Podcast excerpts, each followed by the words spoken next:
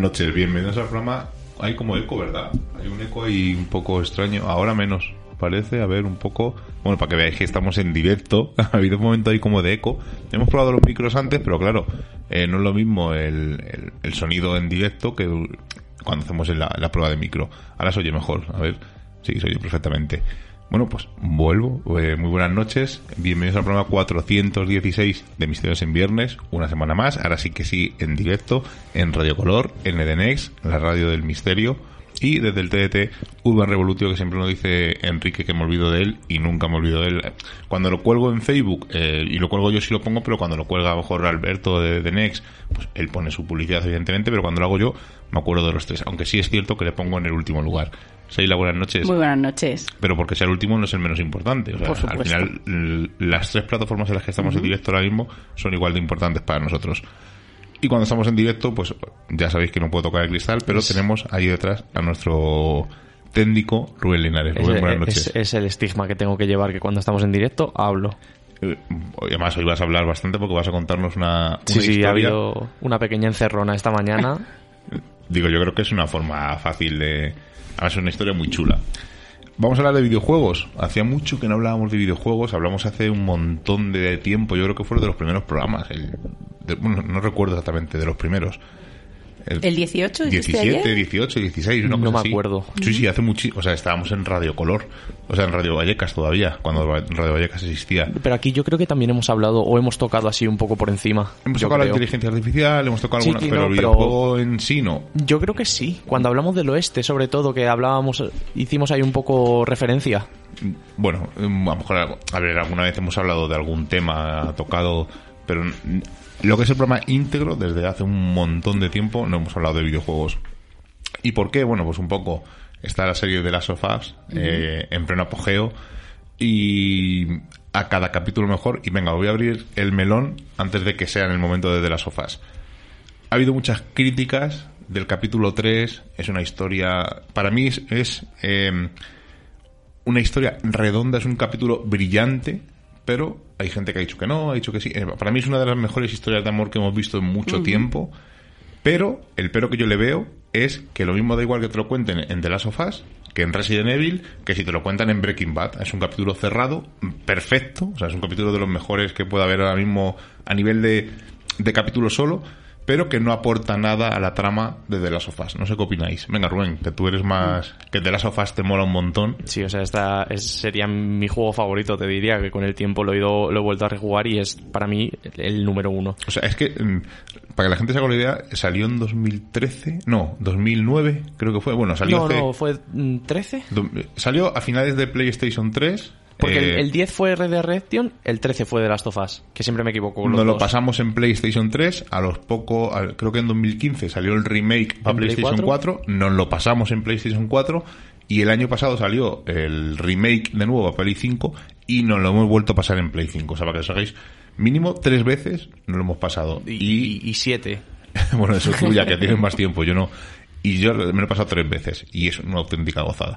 Pero bueno, sigamos con ese capítulo 3 antes de liarnos a videojuegos. Pues yo para mí es un no. O sea, no porque no... No. Para mí es un no. Que sí, que es una historia cojonuda, como podemos decir, pero que no añade nada a la trama, eh, no tiene nada que ver con nada del juego, porque es que es un personaje, Bill, el que aparece en la historia, es un personaje cojonudo y aquí no le hacen nada de... Que no, que para mí es un no. Y tú, Seila, que como no has jugado al videojuego, pero sabes el videojuego, no has jugado, pero lo has visto. ¿Qué te parece el capítulo y la serie en general? Es verdad que yo no soy nada jugona, entonces hay algunas escenas que me suenan, hay algunas tramas que van sucediendo que, que parece que me voy un poco adelantando, pero este capítulo, como tú bien dices, es verdad que la única pega que pondría es que podría haber sido en, otra, en otra serie y no hubiera pasado nada estoy contigo muy de acuerdo que es una de las mejores eh, historias de amor que he conocido sin llegar ¿no? a la pedantería y a, morir de, una subida de azúcar. Pero me gusta porque a veces en las series de zombies, de poseídos, eh, de apocalipsis, echo en falta historias del día a día que esas pequeñas batallas que se libran eh, lejos del núcleo.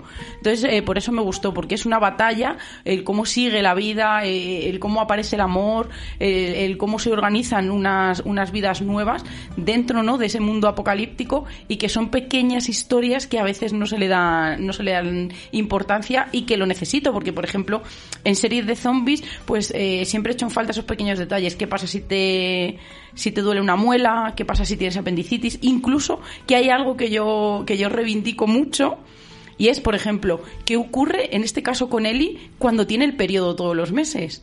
Son cosas, pequeños detalles que yo he hecho en falta, eh, que soy gran consumidora en el mundo zombie eh, y lo echo de menos. Y aquí me gusta mucho, ¿no? Porque es una pequeña batalla que se libra sin estar en el núcleo. Sí, lo que es, es eso lo que dices tú, ¿no? Que es el, pequeño detalle que nos faltaba, el, día a día de esas Sí. personas. El que, por ejemplo, como. mm, Es que te puedes poner enfermo de cualquier cosa. Claro, ¿no? Y que la vida sigue y que el amor aparece y, y que la lucha a veces parece que se olvida cuando, cuando la vida cotidiana aflora de nuevo. Me, me gustó por eso. Yo, lo- aparte de la historia de amor, me quedaría con eso, ¿no? Que es un pequeño detalle de una pequeña batalla. Bueno, ¿y Bella Ramsey es Ellie para vosotros? No. A ver, lo está haciendo muy bien, está haciendo muy porque lo está haciendo increíblemente bien. A mí me da igual, porque como no soy jugona, tampoco tengo el físico muy integrado dentro de, ya, de pero mi es que chip. podías coger a cualquier otra persona que se pareciera un mínimo, porque es que no se parece Yo creo en que haría un casting tan brutal.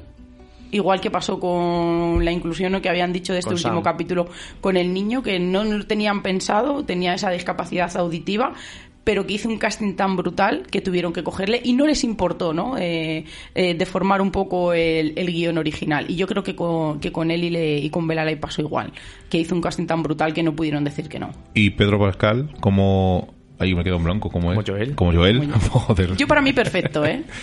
Pero bueno, vuelvo a repetir, ¿no? No, Quizá yo no vengo con esos clichés que vosotros Está, con está haciéndolo muy bien y además he de decir Es un que- actoraco. sí, es un actoraco. Vas a hablar ahora así. un poco, ¿no? Más adelante de, de Last of Us, Sí, del- porque habrá gente que no sepa de lo que estamos hablando. Sí, sí. Y además he de decir que en el doblaje inglés él está modificando su voz para que se parezca a la de Joel, o sea que eso es un punto para él, pero lo único que yo diría es que le falta la barba. O sea, tiene Sí, el- la la pelusilla, pero es que Sí, le falta la le falta barba. la barba. Si llega a tener barba, es Joel. Y, el, y la última pregunta, ya nos liamos con los videojuegos. Y que el doblaje de los videojuegos haya comido al doblaje del cine, de, porque eh, en el mundo del cine normalmente cuando un actor, do- o sea, cuando un doblador dobla a un actor, se hace una especie de contrato de por vida, ¿no? Para que nunca, aunque cambie de película, siempre asociemos esa voz a ese actor. ¿Qué os ha parecido que los jugones hayamos conseguido que la voz del videojuego se ponga a la voz del doblador de Pedro Pascal? ¿Le echas en falta tú, por ejemplo, Sheila, que le hemos visto más en Mandalorian o... Mm, La verdad que no.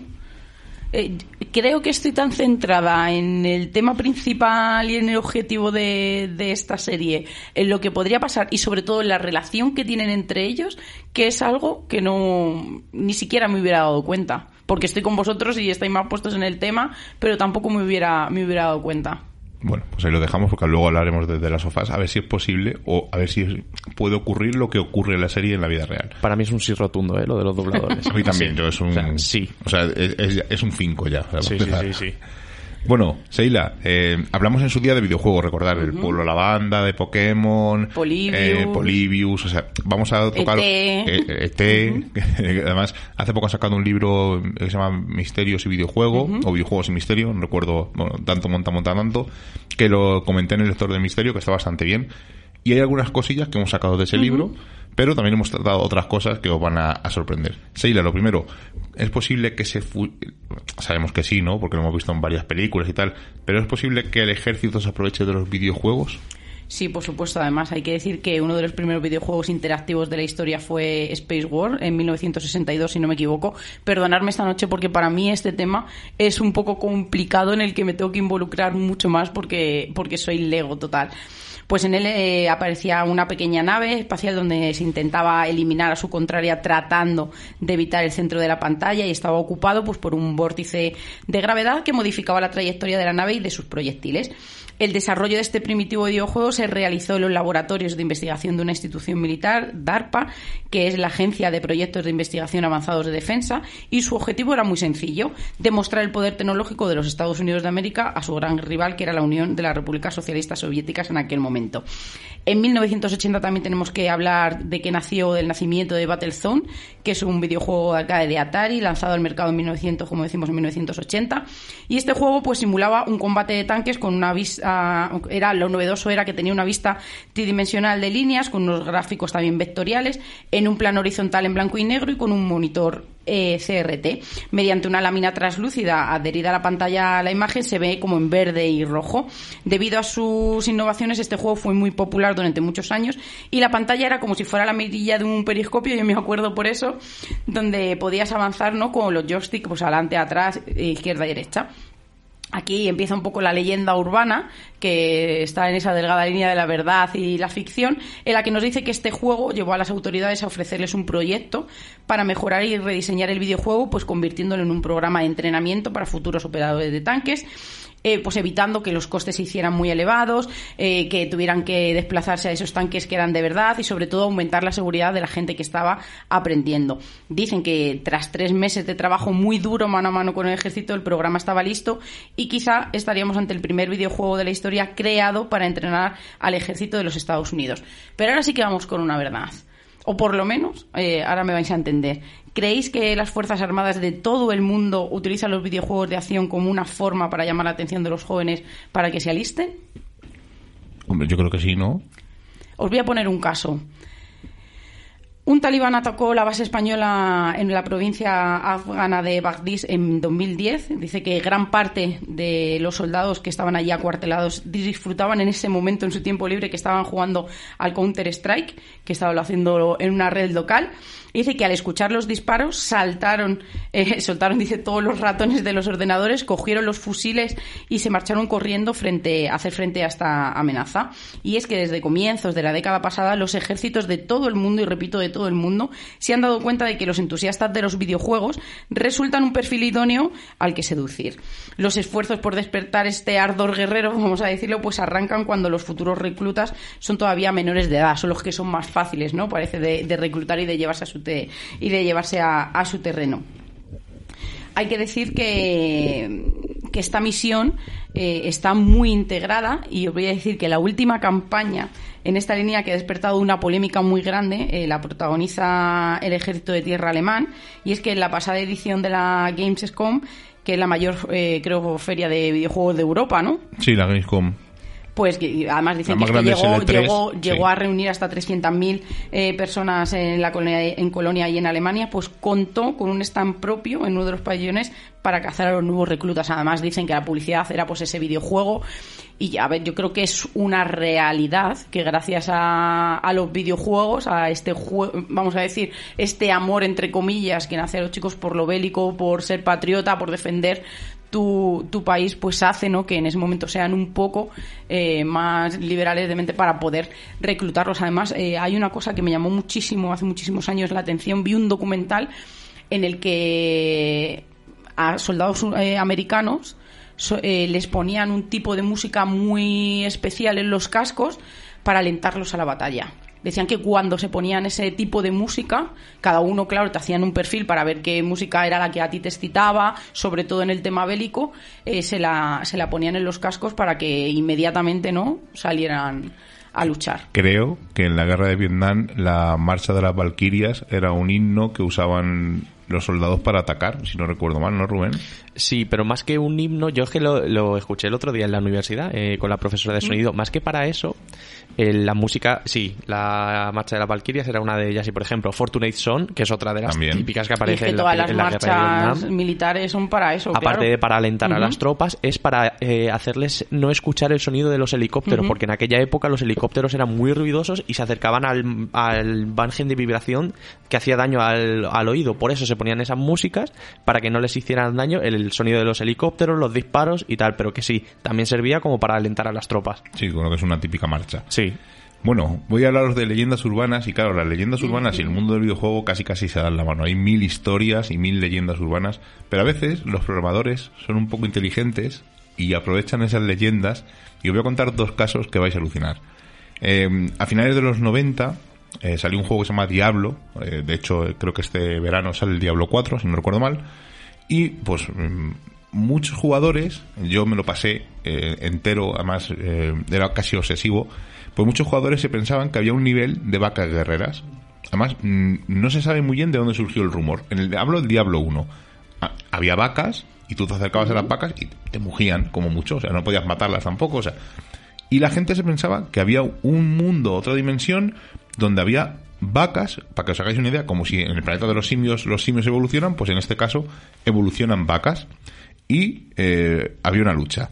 Bueno, pues como os digo, esto es un rumor y se convirtió en una especie de meme eh, pues cuando Internet estaba empezando, ¿no? En los años 90, finales de los 90, y eh, Blizzard escuchó este rumor y decidió premiar a sus fans porque en Diablo 2, y esto sí que es cierto porque yo lo he visto, hicieron una especie de... Tenías que combinar una serie de objetos para poder eh, entrar a un sitio, se abría una especie de portal y entrabas a un mundo secreto que se llamaba Mumu Farms, donde había vacas, eh, eran llamadas bovinos infernales, y podías luchar contra el poderoso rey vaca. Además, los ataques, mi primo Rubén me enseñó ese truco, o sea, lo recuerdo perfectamente, y las vacas eran imposibles de matar. O tenías un nivel muy elevado o era imposible. Si no recuerdo mal, en el Diablo 3 también estaba y tú y yo llegamos a entrar en la grieta. Sí, y es súper difícil. Sí, sí, sí, sí, que además es que es un mundo súper colorido, o sea, te sacan muchísimo es un prado, escena. Es un prado y lleno de vacas eh, bípedas que van corriendo con una especie de tridentes y te atacan y, y cuando sale la vaca reina o vaca rey, como depende del término que usen, es casi imposible. Otra historia. Nos vamos a ir al año 2004. Sale uno de los juegos más vendidos en la historia. Eh, bueno, cada vez que sacan una nueva ampliación de este juego es uno de los más vendidos. Estamos hablando de Grand Theft Auto San Andreas. Y los fans, eh, jugando, vieron a lo lejos, en una de las colinas, una especie de Bigfoot. La gente se volvió loca, claro, en estos tiempos había internet, pero era muy precario, insisto, o sea, eran cosas chat, muy poco y la gente aseguraba que había visto una figura alta y oscura en algún lugar de la pantalla, pero que cuando lo observaban bien desaparecía. Podía ser un fallo, podía ser algo de pumping, que es un efecto que cuando te vas acercando a un sitio, pues aparece algo como de. hace como el pop y aparece de repente, ¿no? Pues eso se llama pumping. Y claro, eh, Rockstar dijo que no había ningún Bigfoot en GTA San Andreas, que era imposible. Y la gente insistía. Bueno, pues la leyenda se volvió tan popular que eh, Rockstar incluyó una misión Bigfoot en el Red Dead Redemption Undead Nightmare, que es la ampliación zombie del juego de vaqueros de, de Rockstar, e incluso incluyó una referencia en GTA V. Hay un pequeño easter egg, no es un huevo de Pascua, como se suele llamar, eh, que está además muy escondido en GTA V, que permite a los jugadores desbloquear la habilidad de jugar como una especie de bestia gigante para caminar por la ciudad como un hombre gorila. Y una última curiosidad, antes de pasar. Sí, porque perdóname, yo he visto algunas imágenes, ¿no? Como de ese Bigfoot tirado en el este sin, la, sin la máscara, ¿no? Sí, sí, sí. Eso, pero eso es otra misión. ah, vale, vale. GTA V, sí, sí, sí. Eh, Rubén no, porque Rubén es más, más joven, pero Seila, cuando jugabas a los en consola Nintendo o Super Nintendo, eh, no sé si recordarás que a veces metías el cartucho, lo encendías y no funcionaba. Y soplábamos. Vale, ¿por qué se hacía esto? Yo no lo sé, pero eso yo creo que era una leyenda, o sea, leyenda urbana total. No, vais a alucinar. Eh, es cierto, o sea, todo el mundo... ¿Sí? Hombre, si, tuviera polvo o algo así, yo no sé. Claro, soplabas porque pensabas que eh, el polvo evitaba que hiciera contacto. Bueno, pues esto es real. Lo que pasa es que el soplido no valía para nada. Eh, lo que hacía es que eh, ¿Cómo explicarlo así? a lo mejor la temperatura, ¿no? No, metes un cartucho y no funciona, ¿no? Por lo que sea. Entonces tú lo que haces es sacarlo y como tú dices, pues lo soplaban, ¿no? Y lo volvías a meter. Y funcionaba. Bueno, pues el problema era que los conectores de Nintendo solían desgastarse con el tiempo. Especialmente los de Nintendo. Los de Super Nintendo algo menos, pero sobre todo los de Nintendo, lo de la NES, la NASA de toda la vida, ¿no? Pero eh, al sacar el cartucho y volverlo a poner, pues lo que hacía era que esos eh, engrana, esos mm, engranajes, esos conectores se volvieran a enganchar automáticamente. O sea, el hecho de meterlo, sacarlo y volverlo a meter ya funcionaba. Pero entre medias hacíamos ese soplido mágico que hacía que. Escucha, ¿tú has hecho ese soplido mágico con los CDs también? Sí, bueno, lo hacemos todos. Y limpiar el CD. No, pues, lo coges y lo limpias con el jersey. Bueno, pues al final son, son cosas que igual, bueno, eh, Rubén nos, no nos recordará esto pero los DVDs mm, primigenios, como yo digo, los primeros, cuando había un, aparato que se llamaba lector, o sea, el limpiador de láser, que no valía para nada, que era un DVD con una cacho como de esponja Sí, en una parte. un cepillito sí, así y giraba como para quitar el polvo, pero realmente lo que pasaba que eh, el lector se perdía la inclinación y dejaba de leer. Pero no era, no funcionaba. Había veces que sí funcionaba, pero yo creo que era porque movía el, el lector. ¿Cómo se llamaba la consola esa que tenía muchísimos juegos? Que tenía un joystick con el botón rojo. No sé. Que Eso- tenía mil juegos o algo así, que las primeras. No, esos son como lo que tiene el Pandora, no, no, el no. Mame. y Yo, cosas yo jugaba en mi casa una que tenía, mm, no sé si eran 200 juegos, que tenía un joystick pequeño con un botón rojo. Y era el cable tan pequeño que teníamos que estar casi pegados a la tele. Y esta mañana me acordaba Bueno, cuando fuera la estábamos... Atari la Atari sería, no sé. No sé, por eso te digo que no lo sé. Bueno, sigamos con Vamos a seguir leyendas. con las leyendas urbanas. Vamos a irnos a Killer Switch, que es una historia muy conocida para el que se vea jugón. Pues aquí comienza una leyenda urbana y es que este juego se hizo un nombre pues al principio de internet. De hecho, el sitio web eh, que originó esta historia, Invisible Games, era un blog que publicaba historias ficticias. Y nos cuenta la leyenda pues, que en este juego se lanzó en 1989 por una compañía que tenía sede en Checoslovaquia y se trataba de un juego monocromático donde una de las ah, pues, tenía solo formas grises y blancas que se colocaban sobre un, sobre un fondo negro pues para ayudar a incluso a establecer el estado de ánimo de esos personajes pues interpretaban varias versiones lentas de las canciones populares checas para la banda sonora del juego. El título permitía a los jugadores seleccionar eh, uno de los dos avatares, que era Gast o Porto, y Gas era un demonio que tenía la capacidad de respirar fuego y usar un ataque de vapor demoledor, haciendo el personaje el más poderoso de todos. Yo creo que lo hubiéramos elegido, ¿no? Pero sin embargo era totalmente invisible, lo que hacía imposible para los jugadores calibrar los saltos o saber dónde estaban, así que todo el mundo, pues al final estaba eh, dirigido pues a coger a Porto. Vamos a hablar un poco de Porto. Pues Porto era una mujer humana cuya única habilidad era la expansión y contracción al azar de su tamaño. Dice que al empezar, pues Porto se despierta en una mina de carbón abandonada donde solía ser empleada, donde trabajaba, y allí descubre que tenía heridas en los codos. Porto comienza en este momento pues un ascenso a varios de los niveles de la mina, donde trata de escapar, pues descubriendo en su camino cuerpos de mineros muertos que hasta hacía muy poco pues eran sus compañeros. Mientras tanto, la mina está, en sí, eh, está siendo atacada, perdón, por demonios similares a las formas de gas, eh, también como por unos golems de, eh, de carbón, capataces muertos, inspectores demoníacos de una corporación que vestían unas túnicas rojas y, el, y es el único color que se utilizaba en, en el juego. Dice que aquellos que pudieron jugar eh, este, en, este, en estos juegos, eh, pues contaban que había gráficos de hombres como con abrigos rojos, que parecía que te iban persiguiendo todo el rato. Y es que eh, algunos afirman que se suponía que la historia pues era una crítica de las, de, las tácticas industriales de la era soviética de la época. El objetivo era pues hallar ¿no? o descifrar un código que debía que supuestamente solo resolvió un usuario llamado Porto 881 y que publicó pues este cifrado en la, en la red, lo que permitiría pues a Porto hacerse con una grabadora que tenía una voz eh, masculina que decía los fuegos de la tierra se levantaron en tu defensa y fluyeron hacia los corazones del decrépito equipo que utilizaron y los despertaron para vengar a los trabajadores. Imaginaros, ¿no? Toda la gente que estaba jugando al enterar eso, al intentar descifrar, pero parecía que no llegaban a ningún sitio. Dicen que además hubo algo muy, muy eh, peligroso en este juego, porque decía que, que se creía que estos fuegos de la Tierra se referían a esos demonios que hemos dicho antes como gas, pero después en este punto en el juego los jugadores llegaban a una cámara detrás de, de un lugar que había y se encontraban con un horno donde este carbón, Miguel, se convertía en coque, que es un combustible que he buscado pues en, sólido, en un sólido formado por la destilación del carbón calentado a temperaturas, fijaros, entre 500 y 1100 grados centígrados, sin con el aire. El juego, al no dar ninguna indicación sobre qué hacer a continuación, parece que se extendió a la vida real. Muchos de los jugadores intentaron suicidar, vamos, casi llegaron a la muerte, no suicidándose, eh, vamos a decir, conscientemente, porque intentaron que ese carbón se convirtiera en aquel mineral mucho más duro en sus casas y muchos de ellos estuvieron muy, muy, muy enfermos. Pero nos queda la mejor parte. Parece ser que Porto eh, ascendía por el túnel al final para emerger a la superficie y aquí es donde se volvía totalmente blanca y el juego se borraba y desaparecía de los discos duros. Esta es la leyenda, ¿no? El misterioso videojuego del que nadie ha podido terminar, ¿no? Y que del que nadie ha podido hablar de ese final.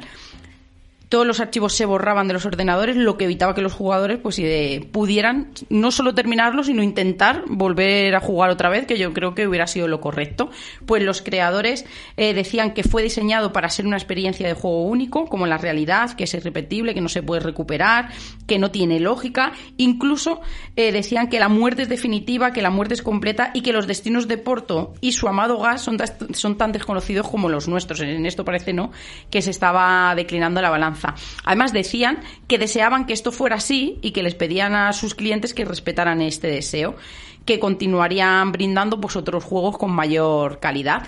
Y aquí es donde aparece, eh, y nos vamos a ir un poco más a la, a la actualidad, y es que aparece un señor llamado Yamamoto Ruichi, que en 2002 tenía la intención de registrar eh, su propio progreso en YouTube eh, porque decía que tenía en sus manos una copia de este, de este juego. Sin embargo, el único vídeo que pudimos ver pues es eh, que este hombre puso aquel cartucho o no y aquí no se vio absolutamente nada. Y sigue la leyenda urbana de que por lo menos queda una copia de ese juego sin tocar para que alguien la pueda terminar. Yo creo que es un poco Polybius. Sí, claro es un poco Polibius, además es una leyenda urbana total, pero fijaros, ¿no? Cómo comienza esa historia, esos tintes macabros, ya empiezan, ¿no? Esos chicos que se han querido quitar la vida y ya empieza como siendo también, o también podríamos decir que le podríamos llamar, ¿no? Denominar juego maldito. Rubén, eh, vamos a hablar de un es que, es, que es, un creepypasta, es una leyenda urbana, no sabemos exactamente lo que es, ¿no? Es que no... ¿Qué es Herobrine? Herobrine. Vamos a hablar de Minecraft, ¿vale? De las primeras versiones que salieron de Minecraft, o sea, hace ya... Minecraft es, muy rápido, sí, es un videojuego de un mundo abierto, de sí, de supervivencia creativa, exacto. De, de construir, ¿no? Sí, básicamente. De hacerte una cabaña para que los monstruos cuando vengan por la noche no te ataquen. Va mucho más allá, pero sí, la principal idea es esa, ¿vale? Estamos hablando de Herobrine, un, en un post de internet, como decíais, que tampoco se utilizaba mucho. Apareció de repente una imagen con muy poca distancia, o sea, mucha niebla en el juego, porque es lo que se utiliza para el renderizado en este juego, que la niebla, cuanto más cerca esté, menos tiene que cargar el mapa, porque va por distancia de eso de renderizado. De renderizado, sí. Se ve como la sombra de un personaje, del mismo personaje que tú llevas, pero con los ojos en blanco. Esto dio vueltas por internet de una manera increíble. Nunca se supo lo que es. Se decía que era el hermano muerto del creador. Porque decía que si te acercabas a él, él no hacía nada, pero que si le hablabas, él como te, si tú le pedías ayuda o que, quería, él decía que le dejaras en paz. Si interactuabas, ¿no? Con si interactuabas, sí, pero si, sobre todo aparecía en tu pantalla, pero una vez desaparecía esa distancia de renderizado ya no se le volvía a ver. Y se decía eso, ¿no? Que era el, hermano muerto del creador. Bueno, la historia es, un poco, más, sí, un poco más liosa. Pero resumiendo, es como que el creador había creado a su hermano virtual como una especie de homenaje. Como una especie de homenaje, sí. Esa es la leyenda. Esa es la leyenda, así que en, ningún momento el creador dijo que sí o que no. Pero es que, claro, esta es la parte importante. En ningún momento se ha confirmado o se ha desmentido esta teoría sobre Herobrine, si realmente es el hermano o no. No, pero lo más interesante pero hay es imágenes... que el creador. hay, imágenes. Lo más interesante es que el creador tuvo que crear, o sea, tuvo que poner un tweet que él no tiene un hermano llamado Herobrine, que no ha muerto ningún hermano, ni que sí tiene hermanos, pero que no tiene nada que ver la historia que se han creado eh, alrededor de eso. Además hay varias versiones como que se ha suicidado, que murió. ¿Pero dio explicación a ese personaje? No. No. eso, es, lo divertido, que no. Y además, a día de hoy, en las nuevas actualizaciones de Minecraft, eh, a día de hoy, en los paquetes de notas del parche, sigue poniendo Herobrine ha sido eh, expulsado de la, del nuevo parche. O sea que a día de hoy esa broma o esa creepypasta sigue existiendo. Es, una cosa, es curiosa, es curiosa. Seila, cuéntanos qué es Fatal Frame. Vamos, eh, o sea, os lo digo, van a quedarse un montón de temas en el aire porque vamos eh, un poco enlazando. Y yo los dos siguientes los voy a resumir casi casi en uno para poder hablar de una cosa. Y quiero, a ver si nos da tiempo poner un par de audios que os voy a, vais a alucinar. Fatal Frame. Ese Project Zero y sobre todo que tiene que ver con la, mansia, con la mansión y muro. Y es que Fatal Frame fue el primer juego de la serie de culto que se lanzó originalmente en PlayStation 2, creo, ¿no? Si no me equivoco. Y es que esta entrega de terror y supervivencia pues nos ponía a los mandos de Miku Hanasaki, que era una joven que acudía a una mansión en busca de su hermano que había desaparecido. Pues el escenario en el que transcurre este juego en realidad es una recreación de la llamada mansión Imuro que existe en Japón. Esta mansión, como decimos, está situada a las afueras de Tokio. Es uno de los lugares más encantados, embrujados de todo el país, donde ocurrió uno de los mayores asesinatos en masa de la historia reciente de Japón. Según se cuenta, la familia que allí vivía pues realizó una ceremonia conocida como el ritual del estrangulamiento con la intención de expulsar el mal karma que había dentro de la tierra. Muchos rumores corrían por la región de que se decía de que los habitantes eh, de esta casa durante generaciones hacían este ritual cada 50 años. Para poder evitar que este mal karma llegara, pues se escogía a una chica eh, el día de su nacimiento, se la aislaba del resto del mundo para que no tuviera ningún lazo con el entorno y el día del ritual se ataba a la chica a unos bueyes para y se hacía que tiraran hasta de ella hasta descuartizarla. Las cuerdas se ponían en el portal de donde salía este karma o supuestamente salía y aguantaban 50 años cuando se debía volver a, hacer el ritual.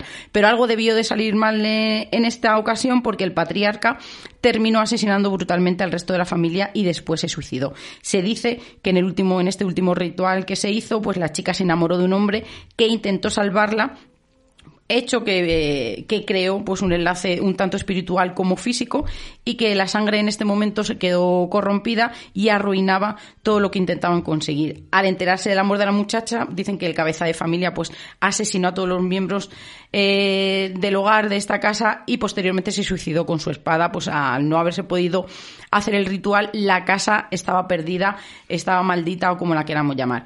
Dicen que a día de hoy sus fantasmas eh, rondan por la mansión tratando de realizar el ritual una y otra vez, pero sin éxito. Y de aquí surge la leyenda pues de, las apariciones. Se dice que todo aquel que entre en esa casa será usado como sacrificio para ese ritual fallido y que incluso se han visto manchas de sangre en las paredes, además de unas apariciones de unas mujeres vestidas de blanco que parece que están lavando unos ropajes y que preparan instrumentos necesarios para el ritual. Además dicen también que si se hace una foto en una cierta ventana es posible ver a una chica como, como de fondo también en esta mansión hay unas redes subterráneas por las que puedes recorrer en el, en el videojuego. Y también nos hablan de que si se sube al ático es posible encontrar un, un, talismán que todavía se encuentra allí, que es para sellar el mundo de los espíritus, para que no vengan al mundo terrenal y que todo el mundo que ha ido en su búsqueda pues ha salido eh, magullados, incluso con marcas de cuerdas en las muñecas. La mansión quedó abandonada durante muchos años hasta que llegó una folclorista, eh, un folclorista, perdón, era un hombre llamado Ryozo Munakata, que se mudó con su familia pues a estudiar esta, esta mansión, qué ocurría, todo ese revuelo social, y dicen, aquí también empieza esa leyenda urbana, que él y su familia desaparecieron y al poco aparecieron asesinados. Años más tarde un equipo fue a investigar también la mansión, a grabar, pero también desaparecieron. Un compañero suyo fue a buscarlos, en este momento este también desapareció, pero en el momento en el que parece no que se iba a ir hacia el otro mundo, llegó una hermana, lo rescató y por eso dicen que, la, que todavía sigue esa maldición en la mansión. Bueno, voy a contar dos historias en una casi casi y os voy a hablar eh, en la época de la pandemia, cuando no podíamos salir de casa, eh, nosotros somos consumidores de los skate room, nos gusta ir a, a esas salas donde te encierran y tienes un tiempo limitado para salir. Normalmente es una hora, hora y media. Es un ocio diferente, Es un ocio distinto. Y en la pandemia descubrimos que hay unas especies de escape room virtuales en los que vas entrando en páginas web, te van mandando direcciones, te mandan correos, se resuelven fácilmente, no son muy difíciles, hay distintas categorías. Bueno, pues em, esto ocurre también en muchos videojuegos, ¿no? En muchos videojuegos te mandan a lo mejor a una página web para que hagas algo, tengas un código. Bueno, pues eh, una de estas páginas web se llama Blind Maiden y tiene un poco una leyenda un poco extraña. Solo se puede acceder si te encuentras en casa completamente solo. Tiene que ser una noche donde no haya luna y tiene que ser justamente en medianoche. O bueno, si no hay luna, eh, luna nueva, se permite también si están con nubes. Y tienes que tener las luces de la casa evidentemente apagadas. Tampoco tiene que haber mm, cosas cristianas como crucifijos, Biblias, etcétera, y no encontrarte en un lugar religioso, sino que en tu casa. El relato dice que cuando el sitio te permite entrar, te ofrece un viaje impactante con muchas imágenes una experiencia, digamos, de horror extremo. Y hay una opción en un momento dado que te dice que si quieres aceptar, eh, seguir un poco más allá. Bueno, pues cuando la pregunta, o sea, cuando aceptas la pregunta, perdón, eh, te quedas como condenado a formar parte de esas fotografías. Puede ser uno de esos eh, seres que aparece ahí. la historia cuenta que de repente aparece como una especie de cámara que eh, en la pantalla que recorre tu habitación, o sea, tu casa, hasta que llega a tu habitación y aparece una especie de doncella ciega, la cual te arrancará los ojos. Evidentemente no existen registros de esto, y sí que es cierto que la página web existe, se creó alrededor del año más o menos 2005, y hoy, esta mañana, he entrado en la página web. Y esto es lo que hay. Os lo voy a mandar al grupo de Telegram de Misterios en Viernes 2 y vais a ver lo que realmente hay. También diréis, bueno, es que no lo has hecho una noche a las 12 cuando no era luna. Os prometo que lo haré para ver lo que hay. Explícanos un poco, no nos dejes. Nada, en sale una pantalla donde te dice que blindmaiden.com es una página web que no existe y te dan como opciones pues, para poder comprarlo, aceptar todo, declinar la oferta, o sea, no sale realmente nada. Y eh, en el videojuego Luigi Invasion, en el primero, eh, que es de la Nintendo 64, si no recuerdo mal, más o menos, hay un o de la siguiente no sé, bueno no sé está en una, eh, creo que es de la Nintendo 64 porque se- tiene gráficos como el Super Mario 64 de ese estilo. Pues hay una imagen que la voy a enviar también ahora al grupo de Telegram de Misterios en Viernes 2 donde parece que Luigi se ha ahorcado y parece que predicen su futuro. Realmente es una paridolia es un relámpago que el juego estás en una mansión de noche vas cazando fantasmas con una aspiradora y hay un relámpago y justo el relámpago de segundo de tú tengas la cámara pues parece que la sombra está en la parte de arriba como si Luigi se hubiera ahorcado, pero realmente es una paridoria y os la voy a mandar ahora mismo para que lo veáis. Pero mientras tanto, Seila, cuéntanos qué es eso del asesino caníbal. Pues tenemos que hablar de Machosisia, que, que nos narra una serie de alucinaciones sufridas por un joven que se ve eh, que cuando crezca se va a convertir irremediablemente en un psicópata violento. Y es que el, encargado de- del estudio de esta obra se basó para este juego en el asesino caníbal Albert Fish, que se cobró alrededor más de un centenar de víctimas por medio de atroces y grotescos métodos. Fue condenado a muerte en 1935 por estos actos y sigue siendo a día de hoy la fascinación de psicólogos y de criminalistas de todo el mundo. Eh, ¿Qué decir de Hamilton Fish, conocido como Albert, o ese hombre gris que a lo mejor es como, como casi le conocemos todo el mundo, pues que era caníbal, masoquista, pederasta, sádico, coprofílico. Desde que era tan solo un niño dicen que fue azotado varias veces por la muerte, la madre no lo llevó muy bien y le llevó a un orfanato. Y aquí es cuando, cuando se empezaron a dar cuenta de esas primeras tendencias masoquistas eh, que parecía que comenzaban ¿no? pues, a aflorar eh, con tan solo cinco años. Los informes de aquella época describen a Fish como un joven problemático, cuyo mayor deseo era el sentir dolor. Dice que sus días transcurrían entre, eh, entre unos pasatiempos que él tenía como favoritos, en los que era autoinfligirse lesiones, golpear a sus compañeros y mostrar, sobre todo, pues, una curiosidad desbordada para su edad por los recortes de prensa que retrataban las historias de, de criminales. Eh, al poco tiempo volvió con su madre, se casó, tuvo una vida totalmente eh, normal, tuvo hijos, pero el verdadero detonante de su locura se produjo tras el abandono de su esposa, que lo hizo por otro hombre en 1917. Dice que en este momento se encuentra perdido y solo. Y Fish pues comienza a oír voces que lo incitaban a cometer crímenes en el nombre de- del apóstol San Juan. Según confesó él mismo, eh, su primera víctima se remonta a 1910, eh, que atacó a Thomas Beden. Posteriormente, en 1917, en 1917 acuchilló también a un niño en Maryland, en Estados Unidos. Aunque, como os digo, no sus crímenes son, incontables. No podríamos decir una cifra exacta. Y el 13 de diciembre de 1934 fue finalmente arrestado por la policía estadounidense y dice que además lo que llama la atención es eh, que no tenía ni un atisbo de remordimiento y que bajo la premisa de yo no soy un demente, soy solo un excéntrico, pues empezó eh, a dar eh, y no tuvo reparo en contar todos los detalles de sus asesinatos, mutilaciones, hasta de cómo preparó un estofado con los restos de, de un niño. Además, él decía que, que en el momento que le iban a le iban a sentar a, a silla eléctrica, que fue su, su condena, dice que sus ojos se iluminaron y decía que iba a sentir el único placer que le quedaba, que era sentir en sus propias carnes no Eh, el dolor de la muerte. Bueno, lo dicho al principio, vamos a hablar de The Last of Us, a ver si es posible lo que ocurre en la serie o en el videojuego que ocurre en el mundo real. Pero lo primero de todo vamos a hablar, eh, pues, qué son los hongos. Los hongos es- son unos organismos, tienen su propia clasificación, diferente a la de las plantas y los animales, y aunque se parezcan bastante a las plantas o tienen cierto aire, no tienen nada que ver porque eh, los, los hongos no pueden hacer la fotosíntesis, entonces necesitan alimentarse de carbohidratos eh, al igual que nosotros, ¿no? Pero de una manera un poco distinta. Por eso los vemos muchas veces fusionados pues, a plantas o incluso a algún animal ya muerto. Entonces, eh, igual que son beneficiosos porque algunos hongos se comen y la gente le gusta y están muy buenos, pues otros pueden ser parasitarios.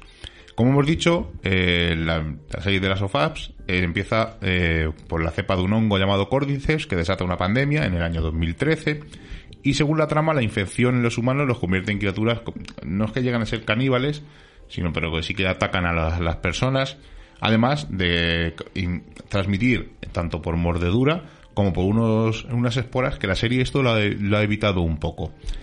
Bueno, pues hay un, una variante llamada Ordi, unilateralis, que es una variante del Cordyceps, que produce zombies reales.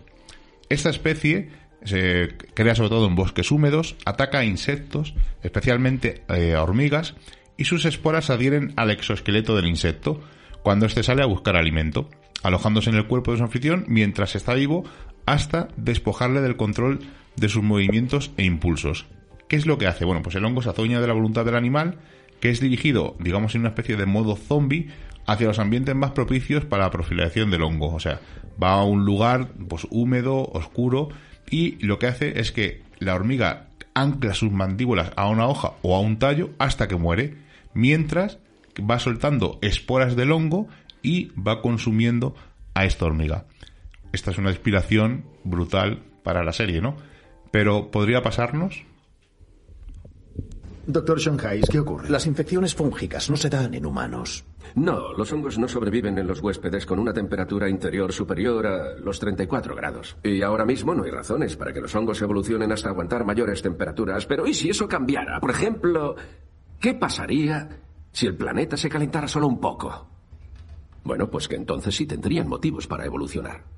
Con que mutase un gen, los ascomicetos, la cándida, el ergot, el cordyceps, el aspergillus, cualquiera de ellos podría acabar metiéndose dentro de nuestro cerebro y controlando no a millones de personas, sino a miles de millones. Seríamos miles de millones de títeres con la mente completamente alterada y con un único y perpetuo objetivo, propagar la dichosa infección hasta contagiar al último ser humano vivo, usando cualquier medio posible. Y para eso no hay ni tratamiento, ni profilaxis, ni cura que valga. No existen, ni siquiera es posible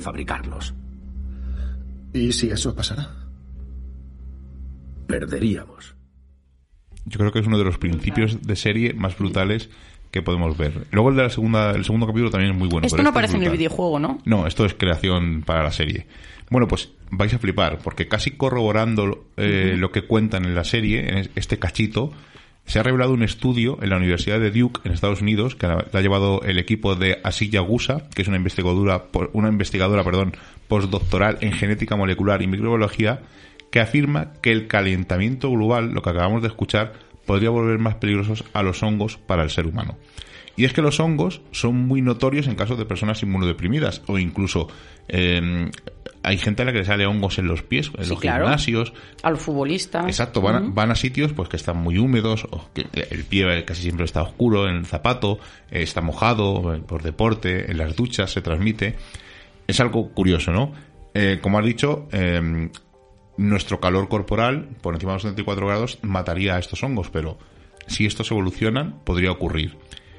El asunto de las temperaturas, eh, como ha dicho, el calentamiento global, puede ser que haga que los hongos patógenos, en este caso se ha estudiado un Cryptococcus de Neoformans, dice que es posible que si hubiera un calentamiento global, estos pusieran en marcha una respuesta adaptativa, aumentando su capacidad de cambios genéticos y a la vez la probabilidad de una mayor resistencia al calor y una mayor capacidad de infectar y enfermar a seres humanos.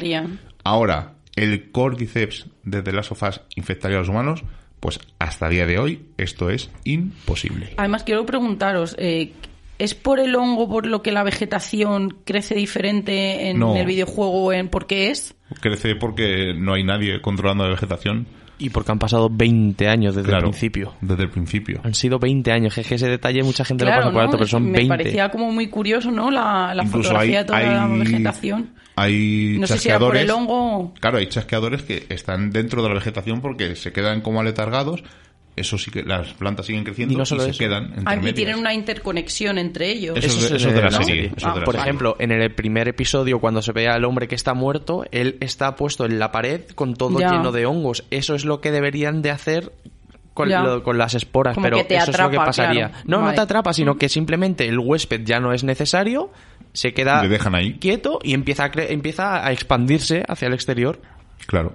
Seila, Outlast 2, uno de los videojuegos más terroríficos que hay, junto con el Madison, que dicen que también es terrorífico. Han hecho un estudio, además Isaac compartió hace poco la noticia en el grupo, que os recomiendo que si queréis podéis ir a escucharla. Pues es que, eh, fíjate, ¿no? Yo he jugado, he sido, es verdad que he sido muy jugona en bares, eh, en los recreativos, incluso, ¿no? En las primeras consolas, como tú dices, ¿no? Jugando, jugando a Mario, a Sonic. Entonces, yo lo único que he sentido con los videojuegos es divertimento. Sí que es verdad que en algunos, como por ejemplo en The Last of Us, he sentido como pena, un poco de, ¿no? Como de angustia por la época en la que, en la que están viviendo, ¿no? Y la situación. Pero cuando vosotros, sobre todo tú, Miguel, al principio, ¿no? Cuando comenzamos a estar juntos, me decías que con algunos videojuegos habías sentido miedo, yo no... Dead Space. Claro, yo no logro, ejemplo, ¿no? da- da miedo. Cla- Y claro. algunas escenas del The Last of Us dan realmente Bueno, miedo. y eh, hace- eh, somos muy seguidores de eh, Op Televisión Podcast y Gamers Ocupados, y de hecho Adri, una de las, eh, bueno, la chica que habla en el programa, ama de las sofás. O sea, ya Claro. eh, se tardó en pasarse el juego, no sé si fueron 60 horas, porque se detenía en cada Sí, cosa, claro. leía cada historia que ibas consiguiendo, porque en el juego vas eh, desarrollando Pero tú, ciertas claro. historias paralelas que si tú quieres las evitas. O sea, no es que tengas que hacer misiones, sino que vas encontrando cartas, eh, matasellos, cosas, y van, son historias de gente, como tú dices, ¿no? Que va superviviendo qué es lo que te interesa a ti. Claro, pero sobre todo, eh, claro, o por ejemplo cuando decías en Resident Evil, he sentido miedo, ¿no? Al estar oscuras en casa. Y he dicho, es- se llama Adriana Izquierdo, pero la llamo Adri porque Sí, la es llama- que cuando, el- y yo iba a decir, bueno, Adri le iba a gustar porque, que estamos allí porque está enamorada. Claro, sabemos hasta sus gustos, ¿no? Que en este caso está enamorada de Pedro Pascal. Pero sí que es verdad que, que, que es muy interesante el análisis que hacen. Yo por eso esta noche eh, lo he querido derivar porque cuando tú me decías, no, he sentido miedo.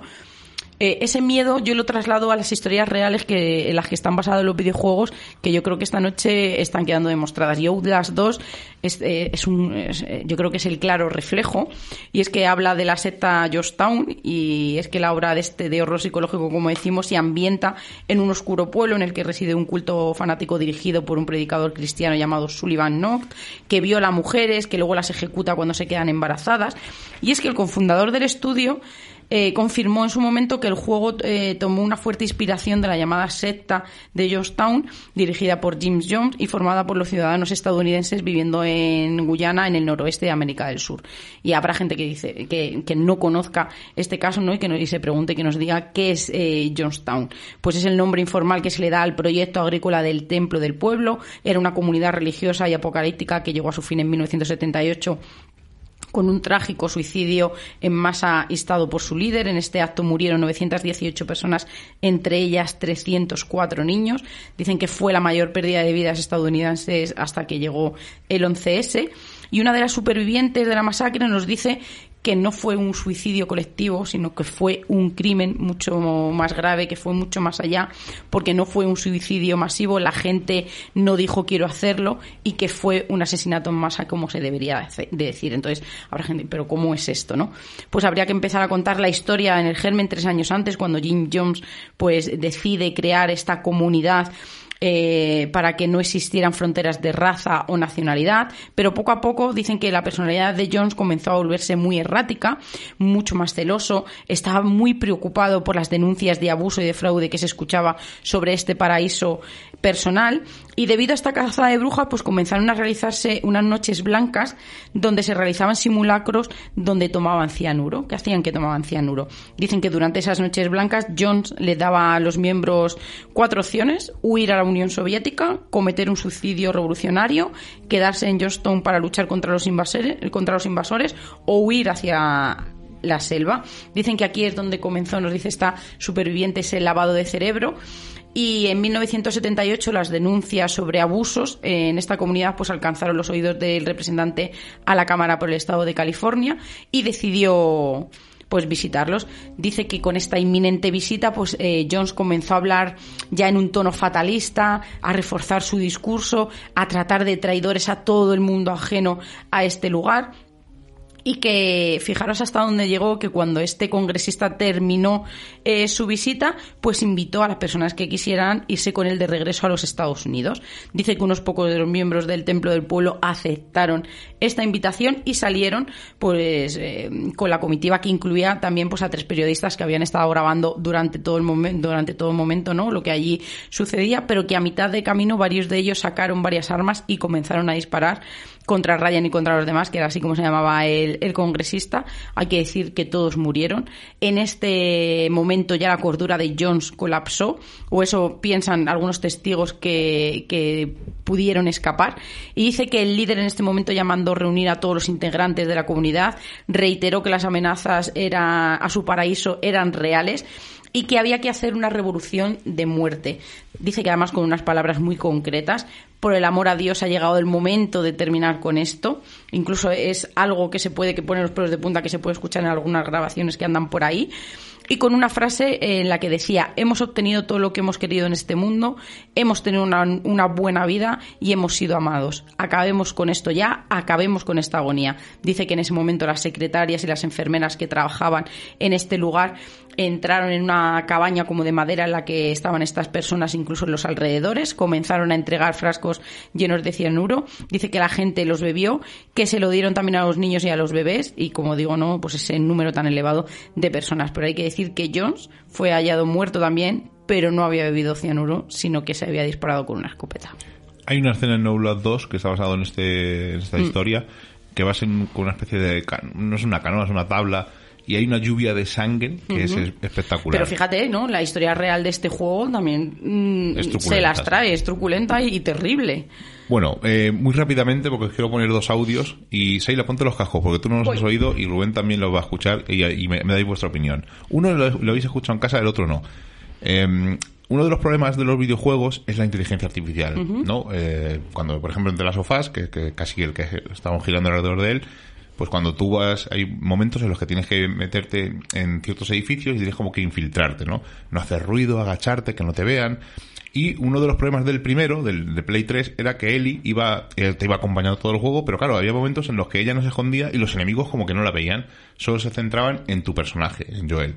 Entonces esto lo han ido mejorando con el tiempo, ¿no? Y la inteligencia artificial es algo muy difícil de manejar y con el tiempo se ha ido perfilando. Ahora mismo tenemos un boom de inteligencia artificial donde la gente pone dibujos, eh, mejora fotografías, esto es maravilloso, esto es increíble. Incluso hoy he leído, que lo he comentado antes, que David Guetta eh, ha, ha, creado con inteligencia artificial una canción con la voz de Eminem. Que la tenemos que buscar para ponerla. Pero bueno, hay un programa, nosotros usamos un hay varios, pero usamos un programa a veces para limpiar la voz, ¿no? Para hacer un que, se mejore, ¿no? Para que se oiga un poquito mejor.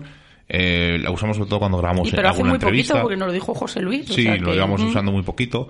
Eh, pero claro, cuando eh, tú pones una voz, la mejora. Pero si, por ejemplo, haces un... Eh, eso no lo entiende bien. Ya os mostraremos una prueba. Pero vamos a ver que la inteligencia artificial no es inteligente. No es tan inteligente, perdón. Y si ponemos, un si ponemos una canción en este programa, ¿qué ocurre?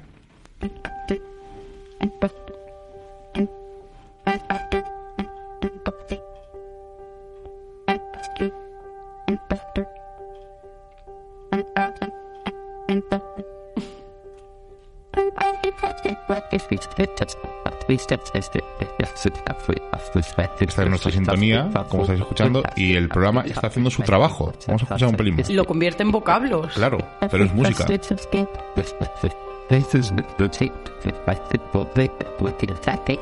Vale, déjalo ahí. Y ahora vamos a ir un paso más. ¿Y si ponemos una psicofonía? Dino quién te lo hizo.